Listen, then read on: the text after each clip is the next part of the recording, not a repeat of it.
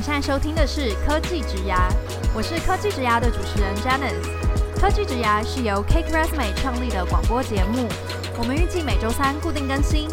专门邀请在科技、数位和新创领域的工作者来分享他们的职牙故事与个人观点，赶快听听吧。Hello，大家好，我是 Janice。今天的科技职涯邀请到目前正在 MediaCom 纽约担任 Organic Search Manager 的 Lydia 来分享。Hello，Lydia。Hello，Janice。Hello，大家好。Hi，我觉得今天的录音真的蛮特别的，虽然我也没办法确定这一集确切的上架日期是什么时候，但是我们现在此刻在录音室的这天呢，是台北进入防疫新生活的第三天。真的，Janice 冒着各种风险冲到那个录音室，但是消毒跟防疫都有做好。对，我有做好。此刻对于 Lydia 来说也是一个特别的时机，因为 Lydia 上礼拜也才刚打完疫苗的第一剂，是疫苗认证的年轻人，重获新生的感觉，烧了两天，终于终于退烧了。所以就是在退烧之后的第一天，来跟大家做这个分享，认真开启我的脑袋工作的感觉。对，如果等一下讲话有含糊的，Janice 再帮我补充。我只能说这一场录音我们两个都不容易，大家辛苦了。还没有打疫苗的地方。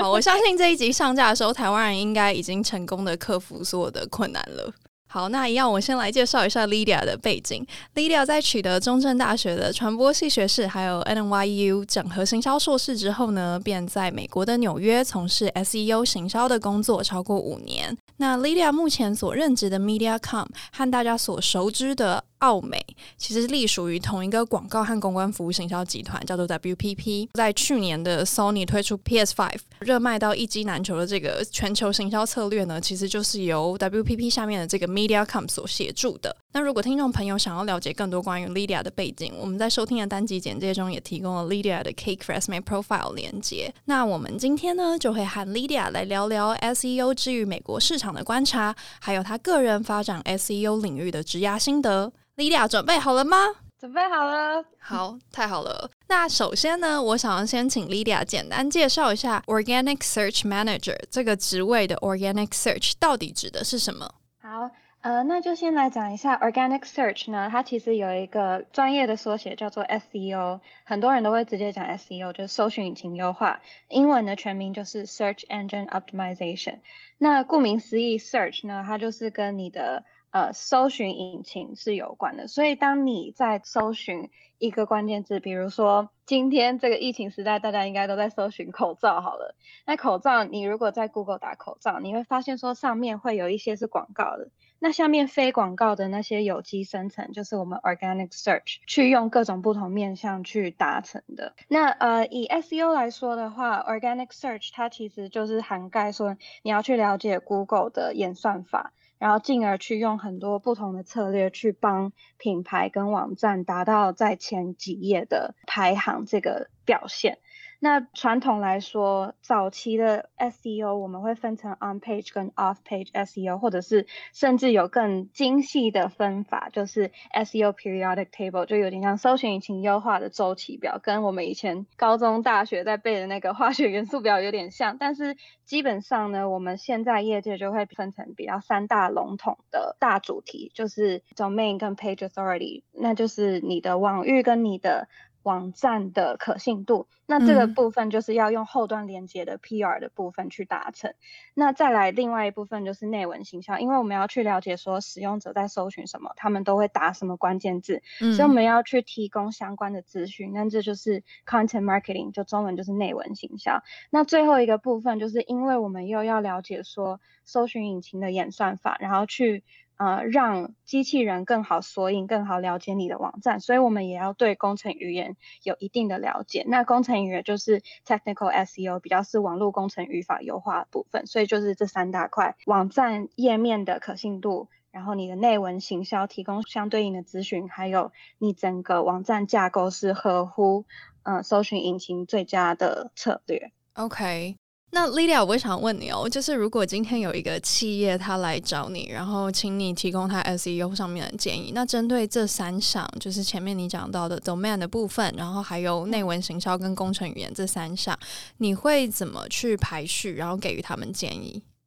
呃，今天如果我们接到一个新的案子的时候，通常我们会先以看它的网站架构为主，因为最最重要的就是网站你一定要有能见度，所以你要去了解说，现在搜寻引擎优化对于你网站上面的网页的索引程度到底有多高。我们曾经有遇过很多客户，就是 明明内容都很好，可是、嗯、呃，因为他们少了像是 hreflang tag，就是告诉搜寻引擎说这个是属于美国的网站，这是属于英国的网站，然后就变成。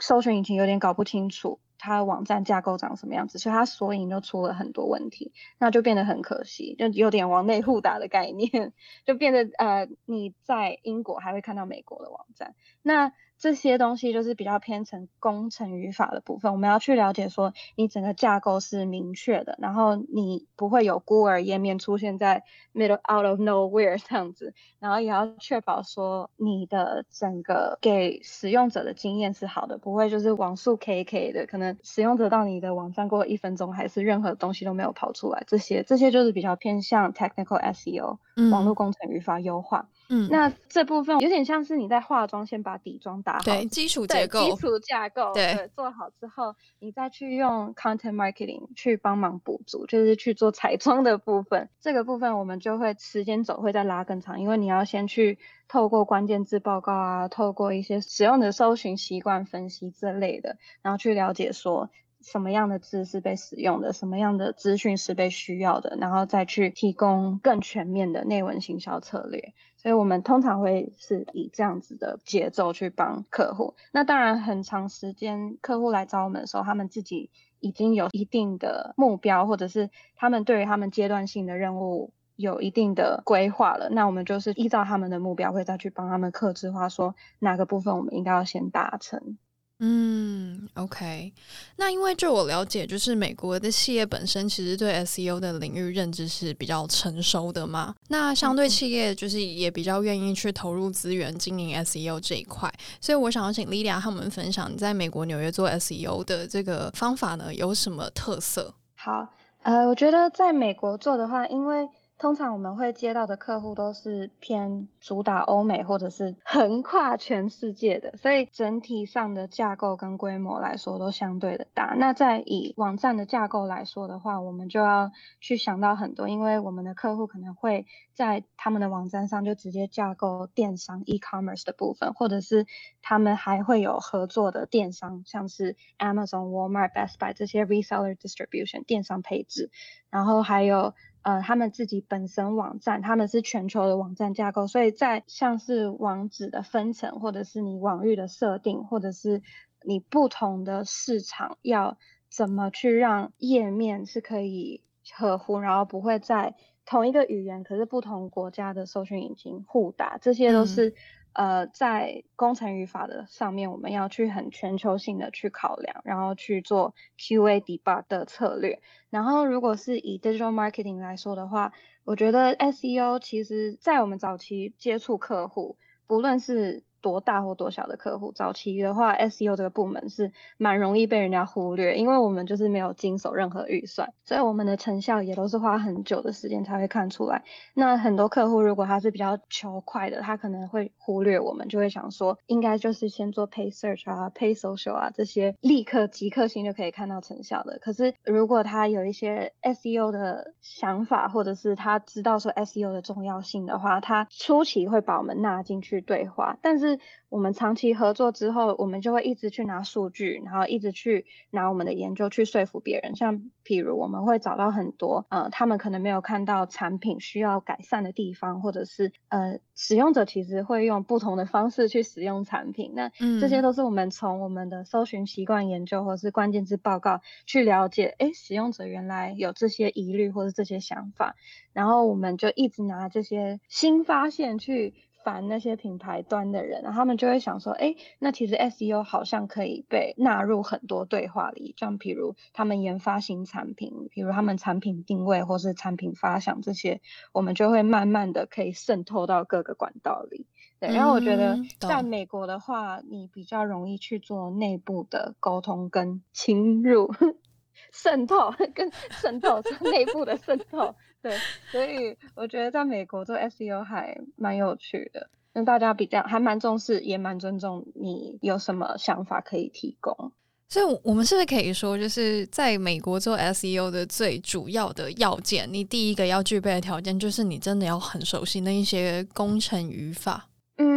应该说，工程语法这是可以再学的，因为我们的工程语法也没有到很精细，我们就是大概看得懂，说这些 coding 是代表什么，然后你大概知道说哪些地方很容易会出现 bug，或者是今天你的网页速度很慢，大概是哪一些层面在影响。我们比较需要知道的是粗略一点的部分。然后我觉得 SEO 应该是要比较适合很爱念书的人，因为演算法每一年都会更新个两到三。三次，然后是大型的更新，所以你就要一直一直去看业界的新闻、业界的案例分析，然后你也要。不吝于跟客户分享，所以就变成是你是要是一个信息的传播者。我觉得你们为了要理解这个演算法，就是你们要读很多的 paper、很多 research，然后很多，比如说甚至要读一些敬业的分享是什么。然后，但是你们同时又要做内文行销的部分，就是你们又必须要了解使用者到底都用什么样的方式去搜寻这个产品或是这个服务。然后，所以其实你们也是看了大量的 data，但是那些 data 也几乎都是文本的方式呈现。对，因为我们还要那个分析这些策略到底有没有效果，所以像是网站的表现跟网站的一些使用者的互动分析也是我们做的。所以你对于不同的 KPI 的关联性啊，还有任何可能会影响今天你的流量大增大减的不同层面的那些逻辑要很清楚。嗯，你可能要做很多竞争者分析，做很多。呃，搜寻页面分析，然后才会知道说为什么今天我的首页的流量突然大减或大增。对，所以我觉得 SEO 是个很要懂得融会贯通所有的因果的故事家，可以这么说。嗯、对。懂。那我想要问，就是因为 SEO 感觉它既然是横跨了这么多的领域，包含你可能也会需要跟工程团队有密切合作。然后当你把整个架构弄好之后，你去做这样子的内文形象，你可能跟 marketing team 有更深的合作。然后，嗯，再就是或许因为啊、呃、你的建议，所以企业也愿意让你和 product team 有一些其他的产品上面的发想。嗯，像这样子必须横跨各种不同。领域的状态下呢，我想到的一个问题是，呃，SEO 的这个专家通常应该要怎么去定义它的 performance 到底是好还是不好？因为你要怎么去讨论说，哎，那原来这个东西它是因为 SEO 做得好，所以我才有这样的 impact。啊、呃，我觉得你这个问题问得很好，因为我有发现说，不是只有在美国，但是。很多业界品牌端会不太确定说 SEO 该怎么去评断他们的成果表现到底是不是好的。那最直观来说，然后我也是还蛮受不了 很多公司只用这一点来评断你的 SEO 表现好不好，就是看你的关键字排行。嗯，那我说的所谓的关键字排行，不是说今天是卖冷气，那我就一定要冷气就是第一。如果冷气不是第一，你们表现就很差，不行。你一定要跟客户说，不同关键字有不同的竞争程度。所以，如果今天像冷气这种各大品牌都在竞争，甚至是像是呃全国电子跟灿坤，如果他们也都在竞争这个，那你相对来说就会很难在第一页出现。可是，如果你今天是做了很多资讯型的，像如何修冷气、如何保养冷气这类的，然后如果你也有相对应的文章，那你就比较容易出现在一。所以我们通常会跟客户说，今天我们如果要评断能见度的话，我们可以 list 一个 topic，或是就是一整个一连串的关键字，然后我们去综合评估说，那你从策略实施前到策略实施后，你的能见度提升多少个百分比，而不是针对几个你很在意的关键字，因为那些你很在意的关键字，就算你在做更多更多的努力，你可能还是会很难达到第一页。那这时候我们就会。跟他说，那你就可以考虑用购买关键字，因为有些呃我们 SEO 达不到的，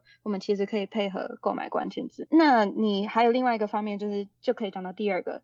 那我们 SEO 如果做不成，干脆不要做 SEO，干脆购买关键字呢？不行，因为购买关键字有一个 KPI 叫做 Quality Score。嗯哼，Quality Score 就是你的关键字品质分数。中文我不太确定中文怎么讲，但是它就是 Google 会去评断你说你的网站跟这个关键字的相关联性，然后你网站本身的表现，还有你提供的资讯。所以如果你今天是一个很烂很烂的网站，可是你就是硬要买一个冷气这个关键字，那你付的钱会相对比其他好的网站付的钱还要多。嗯哼，那这是就是 SEO 另外可以帮忙的是，我们可以帮你省你的广告预算。再来第三个，我会觉得 SEO 的成果表现就是最直观的，就是到你的网站上的台湾 Google 是翻成随机流量，就是 organic traffic。嗯哼，然后还有 organic traffic 延伸到它在你的网站有没有进一步的转化 convert，就是你的转化，不论你的网站今天是注册或者是收集。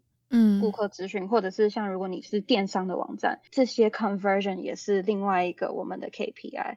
然后再更深层化来说，我会觉得 SEO 有没有真的去协助到整体？因为我们很多资讯还可以提供给不同的媒体管道，像好比说 PR，我们可以从我们的。呃，搜寻页面分析去看说，诶，有哪些网络红人比较常出现，或是哪些出版社比较常出现在这类的主题，那我们就可以跟 PR 他们说，诶，那你们可能可以 reach out 这些人，或许对你们来说事半功倍。嗯那这一部分当然就没有相对应的 KPI，可是像我们，我们曾经帮客户推出新的产品，然后我们也帮客户就是命名新的产品的经验。那这部分我们没有办法去评断说我们 SEO 到底实质帮助多少，可是其实。看他们现在新产品的销量应该是蛮不错的啦，大家应该是满意的。对，我们那个等一下录完音之后，你偷偷跟我讲是哪一家？哦，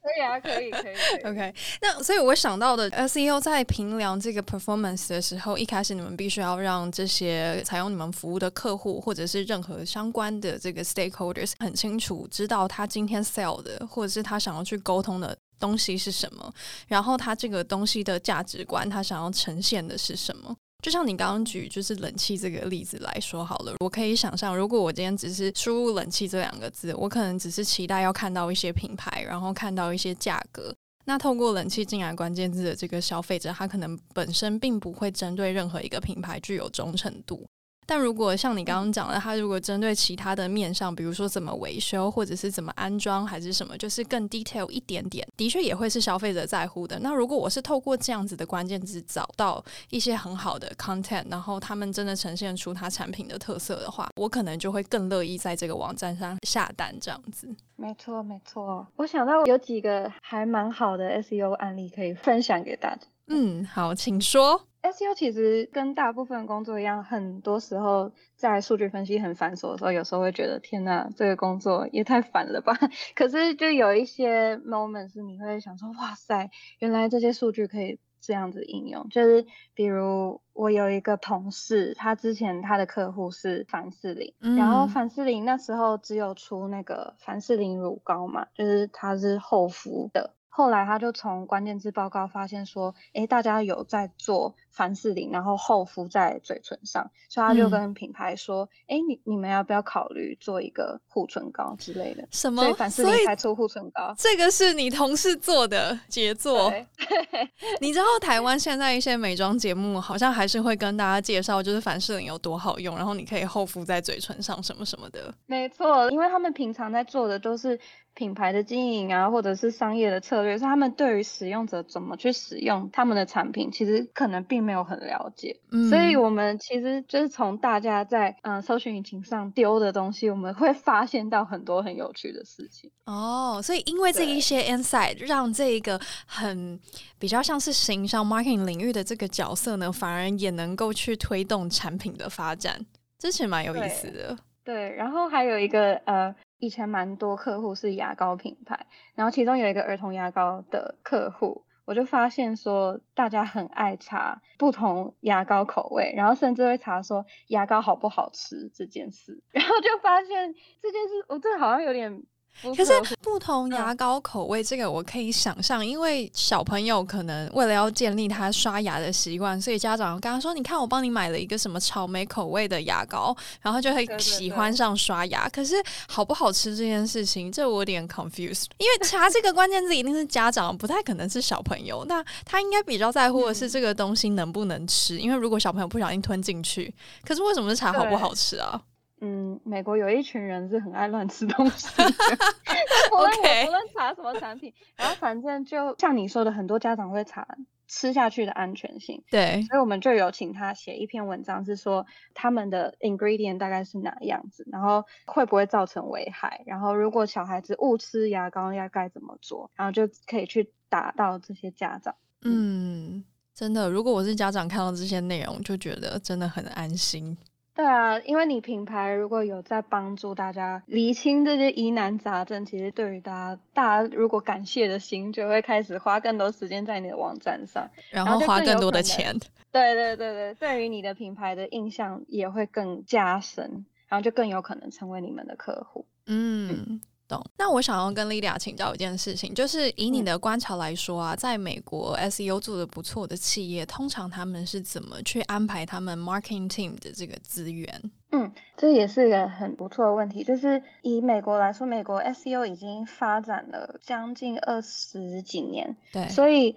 其实很多大企业他们内部都很了解 SEO 是个在数位行销来说是非常重要的环节。那 SEO 做比较好的话，他们自己内部会有自己的一个 SEO 小组。那像我们从头刚刚提到现在，就你会发现 SEO 真的有太多面向要去巩固。那如果你自己内部有一个 SEO 的话，他们就会变成比较像是上缘的策略指导，就他们会去演你一个策略，然后知道说大方向要怎么走，然后他们会把在更细节的东西外包给广告商去做。所以呃，我们有一些不能讲的客户，但是有一些他们会说 group of intelligence，然后 group of intelligence 就是一群 SEO 的精英小组，然后他们就会知道要看哪些 KPI，然后知道他们自己的竞争。者是哪些，然后策略是哪些，所以他们外包给广告商的时候，他会直接很明确了当的说，我今年就是要生成这么多文章，那你去帮我做搜寻习惯分析，然后后续追踪这些成效的话，也是直接外包给广告商，然后等到广告商把这些呃 needy gritty 的这些琐碎的资讯上传给中间这些 group of intelligence 之后，他们自己内部 SEO 小组就会再把广告商他们做的。一些分析还有琐碎的资讯汇整之后，再上报给他们的决策者。嗯，懂。好，那我想要问 Lydia 一件事，就是如果说台湾的企业想要透过 SEO 的关键字打入海外市场，你会建议大家怎么去做当地的这个 SEO 的研究？好，如果是要做不同市场的 SEO 的策略的话，第一件事情我都会建议大家先去了解说。当地的搜寻引擎使用习惯，那这件事情基本上十之八九的国家都是使用 Google，可是你会发现像韩国它会比较偏向用 Naver 啊，然后俄国是 Yandex，然后日本是雅虎，中国是百度这类的，所以大家的搜寻引擎的使用的习惯也要去了解。啊，之所以要了解，是因为呃，像是 Naver 跟百度 Index，。他们的演算法会跟 Google 稍稍不同，但大致上来说，优化一个网站基本上大同小异，只是你有一些比较细节的地方，像 Naver 它可能比较多广告会出现，或者它比较多是网络红人会比较常出现在第一页，那你就要因应这样子去微调你的策略。百度有很多文字不能使用，或者是它对于公司规范，你一定要有一个办公室是在中国，那你一定要有联络电话，然后。嗯，你对于药物的行销，还有一些他们法令规定比较严格的产品，那你就是也要去微调你的策略，还有你的内文行销的部分。然后 Index 我目前还没有特别去研究，可是我相信俄罗斯他们也应该也有自己搜寻引擎的特例。然后再来第二个就是语言，因为你要知道说当地的人他们习惯用的语言是什么，用一。来说好了，我们光是像行动电源，我们是讲行动电源，可是中国他们是说充电宝，嗯，然后像我们会用 Line Pay，他们是用支付宝这类的。那美国像呃你的 Carry On，我们是我们是讲 Carry On 在美国，可是在英国它是用 Trolley，嗯哼，所以你要知道说当地使用的语言，精确的语言到底是什么，才会知道说你的关键字应该要去看哪些。然后最后最后就是工程语法，因为今天你要把你台湾企业的东西打入海外嘛，所以你已经有涉及到跨国的网站架构。那你的网站架构要怎么架？你要用不同的网域，你要用网址分层。那你自己内部的语言要怎么去让搜寻引擎知道说，在不同国家或是使用者用不同语言，它应该要导引使用者到哪一个网站去？这些就是比较偏向是工程语法，嗯，所以这三大项我会建议大家先去好好想，然后再把整个资料整合之后，再去开始打海外市场。嗯，OK，好，我们现在呢就是要来回到 Lydia 身上了。OK，对，好，好，就是我想要问 Lydia 说，呃，因为行销领域这么广啊，你当初为什么会选择专注在 SEO 上面？这个问题呢，我要很老实的回答，还是要很官腔的回答？呃，那我先听一个官腔的回答，然后再听一个老实的回答。好，官腔的回答就是因为美国的数位行销其实分得很细，嗯，那我觉得对于一个领域很了解，很了解，SEO 它的涵盖的范围更广。所以，如果我今天想要一直一路走到比较偏向是品牌经营或是决策者的角色的话，我会觉得 SEO 相对于其他的部门来说会更容易达成，因为我们看到的。跟合作的对象都比较广，嗯，对，然后我觉得 SEO 在整合能力也会一直磨，一直训练。那对于我未来想要一直竞争到决策者，这是一个比较好的部门。我那时候是这么想，嗯，然后真实的回答是。现实面的回答就是，因为我的第一份工作，我是投了一千份履历才找到第一份工作，然后我的第一个 offer 就是 SEO，我那时候真的觉得我没什么选择，我只能做，我就只能接受这个工作，然后就一路走到现在。呃，我之所以会第一份工作就拿到 SEO，是因为我的第一份实习是跟 SEO 有关，然后它是影片搜寻优化。嗯、那影片搜寻优化之所以会拿到影片搜寻优化，是因为那时候草创的老板两个都是拍电影的人，然后他们看到我大学时期的鬼片，他们就很喜欢，就就找我去 lunch interview，然后就问我说，哎，那你要不要来学 SEO？我想说，哦，那是什么？我不知道，但是好啊。所以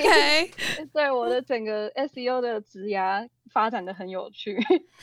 对，那我我其实真的觉得你走上 SEO 真的很误打误撞诶，但是我觉得更神奇的是你对这件事情是完全的有热情，因为。我从你的言谈当中感觉你是一个很很活泼，然后是会有很多很有趣的想法的一个人。然后因为你刚刚也讲了你大学拍过鬼片嘛，我我觉得这应该就是也是有很多很有趣的点子在发想。感觉你会是很热衷于创造 content 的一个人，但是你却愿意走到 SEO 这条路，其实很不容易。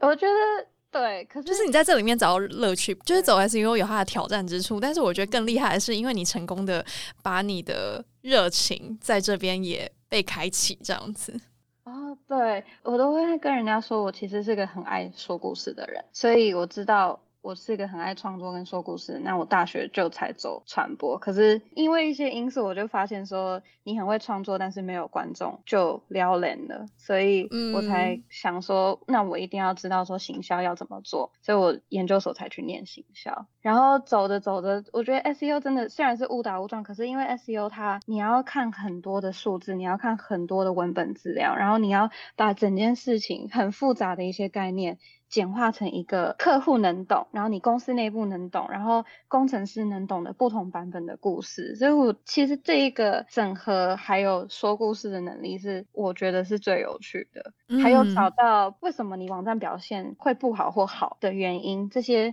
整合不同的 data，然后去汇整成一个故事，这件事对我来说是工作上最开心的时候。嗯，那其他还是有很多不开心的时候，但我们今天就 focus 在开心的时候。OK，所以其实你还是可以在工作上说故事，只是你是说故事给这些决策者听，然后让这些决策者拍板定案，然后他们在工作上继续去帮你把这个故事发扬光大，讲给大众市场听。没错，哎，我最喜欢的其中一个客户是做艾滋病的药物，然后他就有做了一个非品牌的网站，然后那个网站就是比较是给。嗯，艾滋病的病患跟他的亲友们要如何去从旁协助这些艾滋病患者？嗯，因为我那时候看，我那时候在帮他们优化影片，看影片看到一直狂哭，就一直觉得天哪，也太感人了吧！嗯，我觉得做到如果有品牌是愿意去对于社会有更正向的影响的时候，你就会觉得自己的工作非常的好，非常的有意义。这样子，你觉得自己 enable 整件事情？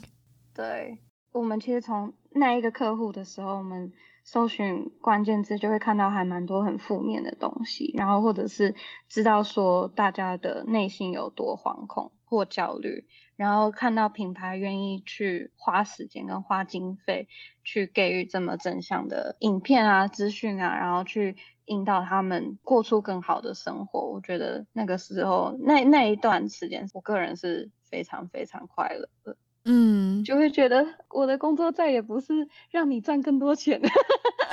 就是还有一些正向的影响，对啊。嗯，既然这样，我也问你，所以你觉得 SEO 最重要的加分技能就是懂得说故事吗？嗯，还是了解城市语言？啊，这个的话要看你的 work 那个 requirement。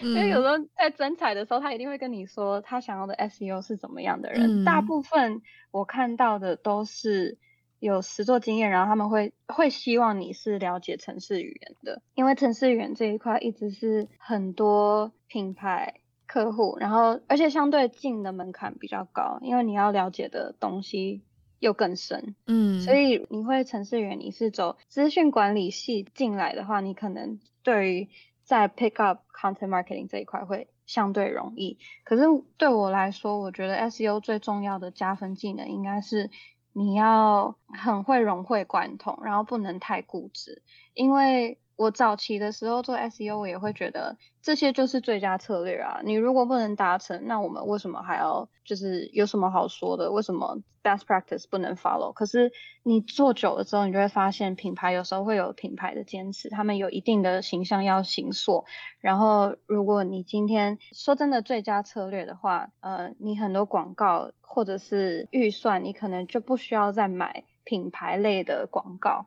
但问题是，对于其他的部门来说，这不但影响到他们的 KPI，你其实也没有想过他们最佳策略是什么。所以在你跟很多不同部门合作之后，你就会发现说，会合作这件事情也是很重要，然后会融会贯通，说故事也是很重要。所以知识是一回事，可是如果我是面试官，我会比较看重这一块，就是你是不是能够沟通的人。嗯，懂。那如果说有听众也想要像你一样在美国发展这个 SEO 的生涯，你会给他们怎么样的建议？因为我很好奇，你前面提到说你的第一份工作其实是投了一千份的履历才找到的嘛？那是因为你在美国做这个求职，所以才需要到一千份这么多吗？还是是因为跟美国无关，就是呃，因为 SEO 的市场太竞争了，还是怎么样？我很好奇，就是如果有听众想要像你一样在美国展开一个 SEO 的生涯，或者是说 marketing 的这个 career 的话。诶，之所以会投到一千份，主要是我那时候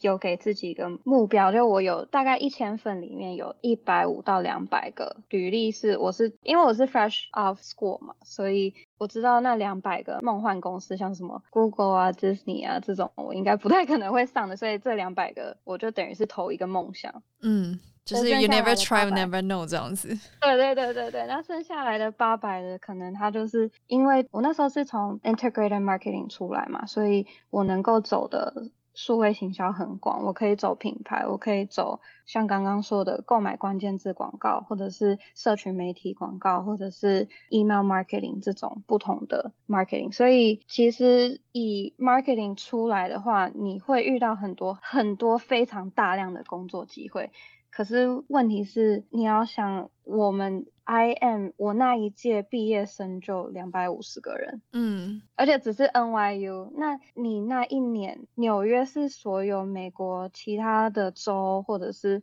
其他城市也都会跑来竞争的一个地方。然后每一年 marketing 的毕业生是你没有办法想象的多。之外呢，marketing 是很吃很吃语言文化的，所以你的竞争者是土生土长的美国人。相对来说，竞争就会很激烈。你可能学历很好，你可能也有实作经验，可是今天如果到了面试阶段，那就是看你的表达能力好不好，还有你的讨喜程度。然后这当然是我个人的猜测，可是如果今天是面试官，他可能还是会想要找。他比较熟悉的面孔，或者是他觉得相对起来共事起来比较不会有沟通问题，或是可能差异比较没有那么大的工作团队的人，所以我觉得 marketing 的门槛，其实在美国求职，就我的个人经验来看，我觉得外地人打入这一块是相对来说蛮困难的，嗯。嗯，然后比。有优势的可能是它有跨国或者是全球的规模，那这时候你要面对的就是，是全球的竞争者。对对对，英文能力很好，然后全球的竞争者，所以也不能说只是 marketing。纽约的竞争真的就很激烈。然后如果你们想要来美国做 marketing 的话，我非常强烈恳求你，恳求你，很重要，讲三遍。对。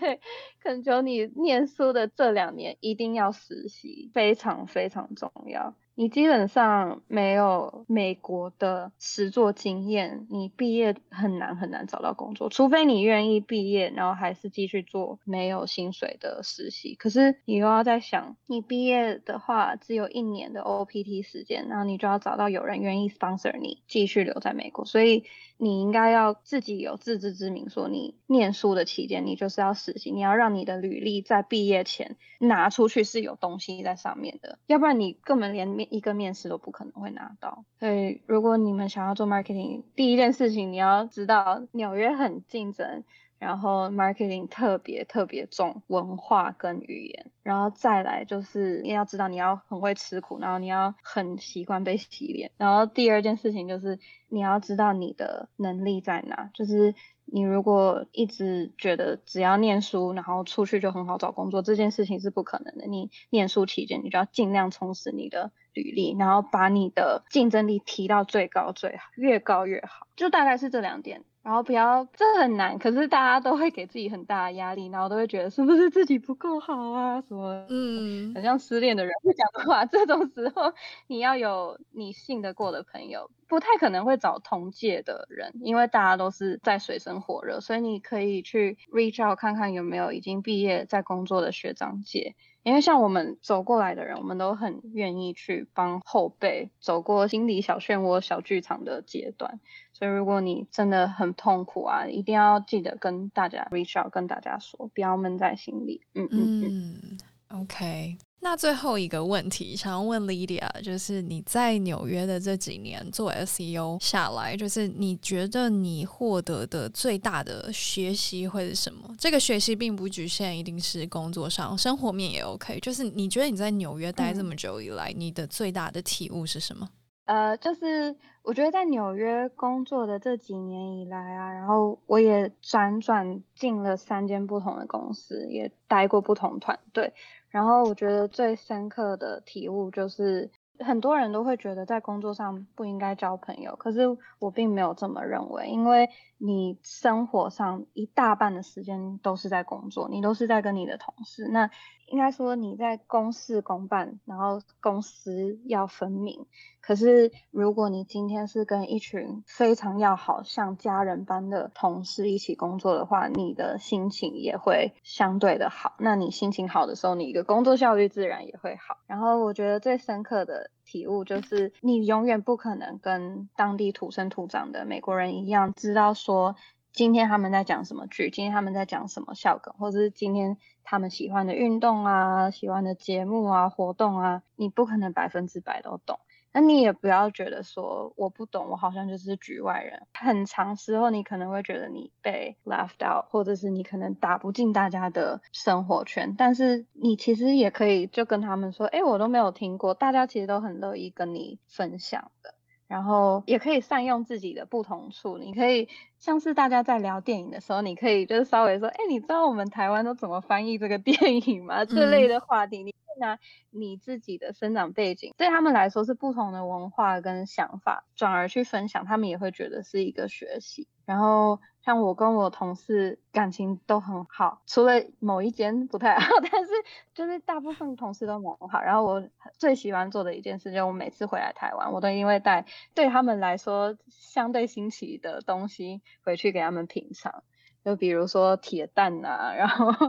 榴莲干呐 这些的，让他们去体验不同的东西。嗯，对，所以我。最深刻的学习就是不要觉得自卑，不要觉得自己从不同国家到美国就低人一等或什么，就绝对没有这回事。你应该很珍惜自己有不同的背景文化，然后用最真实的自己去跟大家社交，去跟大家当朋友。然后久而久之，当大家感受到你很真诚的时候，喜欢你的人就会靠近你，然后你就会交到一群很交心，甚至在工作上也很交心的朋友跟客户。那如果真的没有办法，不适合你的，那你也不用强求，就让他们去。哇哦，这一段很鸡汤哎，但是我我我觉得很棒，就是感觉你是因为把自己放在一个不熟悉的地方而。因此，就是迫使自己必须要认真的去厘清自己的价值跟定位是什么。因为你你现在是已经走过来了，所以你可以很云淡风轻的讲这些事情。